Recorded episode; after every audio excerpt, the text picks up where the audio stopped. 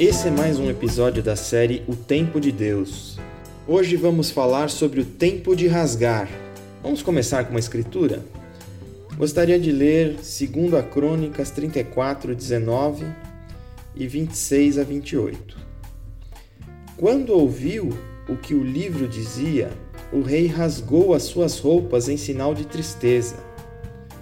Eu, o Senhor, o Deus de Israel, digo isto ao rei você ouviu o que está escrito no livro e se arrependeu e se humilhou diante de mim, rasgando as suas roupas e chorando quando ouviu como ameacei castigar a cidade de Jerusalém e o seu povo.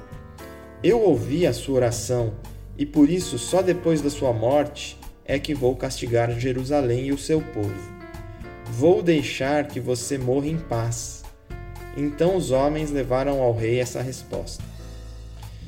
É comum aparecer no Antigo e no Novo Testamento situações onde autoridades e líderes rasgam as suas vestes, geralmente para colocarem-se em condição resignada de humilhação perante Deus, por receberem alguma notícia ou se darem conta de algum pecado, alguma blasfêmia ou até pela condição que se encontra o povo em determinado momento, como no caso acima.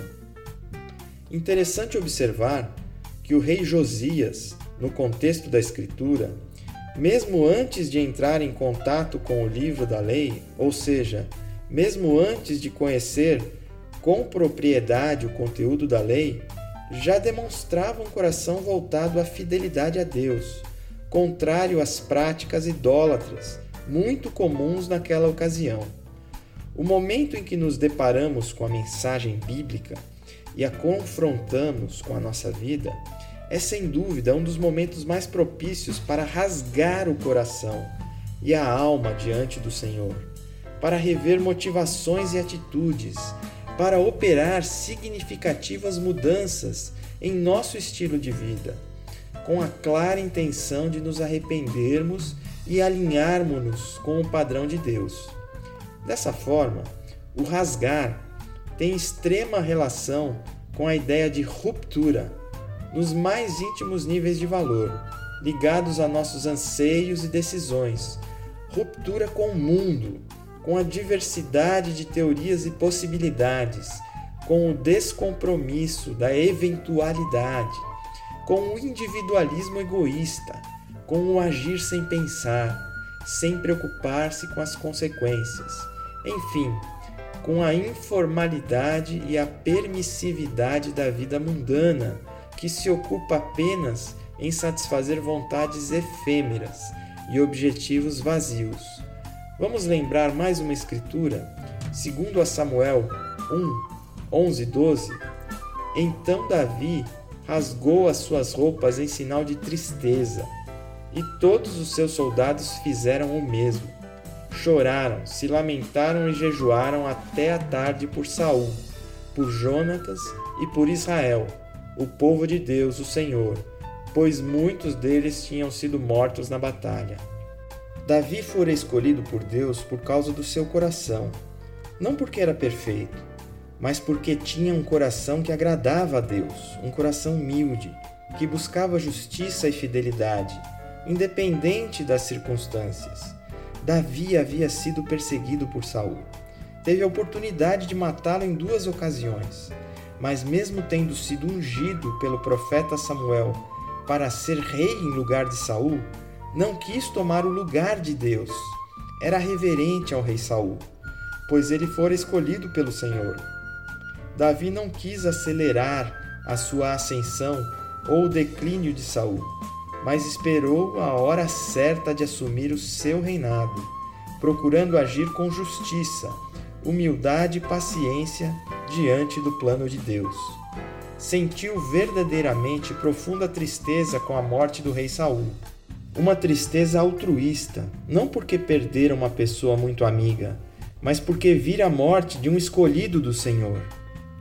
Esse coração, verdadeiro exemplo de amor aos inimigos, é ideal para que se possa aproximar do Pai, receber consolo, novas forças, nova mentalidade, visão alinhamento das vontades pessoais com os propósitos de Deus, substituição do invólucro externo para que se possa receber o vinho novo que sacia a alma. Davi reconhecia que a sua luta não era com Saul, homem contra homem, mas era uma batalha espiritual, e ele recorria àquele que poderia lhe dar alívio e força para enfrentar de forma invisível o real problema que se apresentava desde a sua juventude. Davi não se adaptou à armadura oferecida por Saul para enfrentar Golias, mas sabia que o seu Deus não o abandonaria. Era um homem de fé, de confiança verdadeira no poder do Senhor, experimentada em sua vida cotidiana.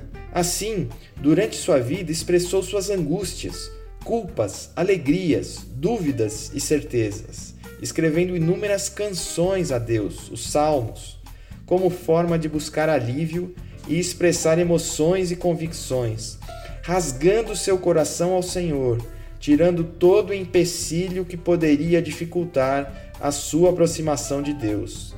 Vamos relembrar mais uma escritura? Em Salmo 51, 9 a 12 e 15 a 17. Não olhes para os meus pecados e apaga todas as minhas maldades. Ó Deus, cria em mim um coração puro e dá-me uma vontade nova e firme. Não me expulses da tua presença, nem tires de mim o teu Santo Espírito.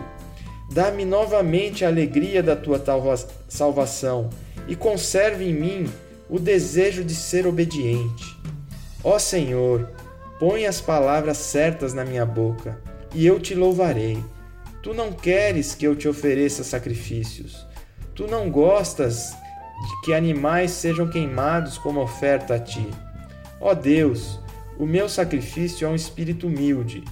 Tu não rejeitarás um coração humilde e arrependido.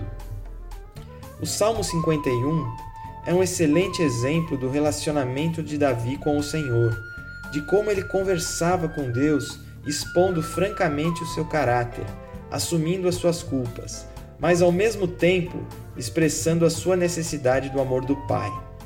Mesmo sem saber compor canções, podemos a qualquer momento, em qualquer lugar, falar com o Pai, expressar o nosso coração e pensamento, nossas angústias e necessidades, abrindo caminho para o fortalecimento, para o aprendizado e para o empreendimento das mudanças necessárias em nossas vidas com o intuito de nos tornarmos mais parecidos com o nosso Senhor. É isso aí, pessoal. Por hoje é só. Até o próximo episódio.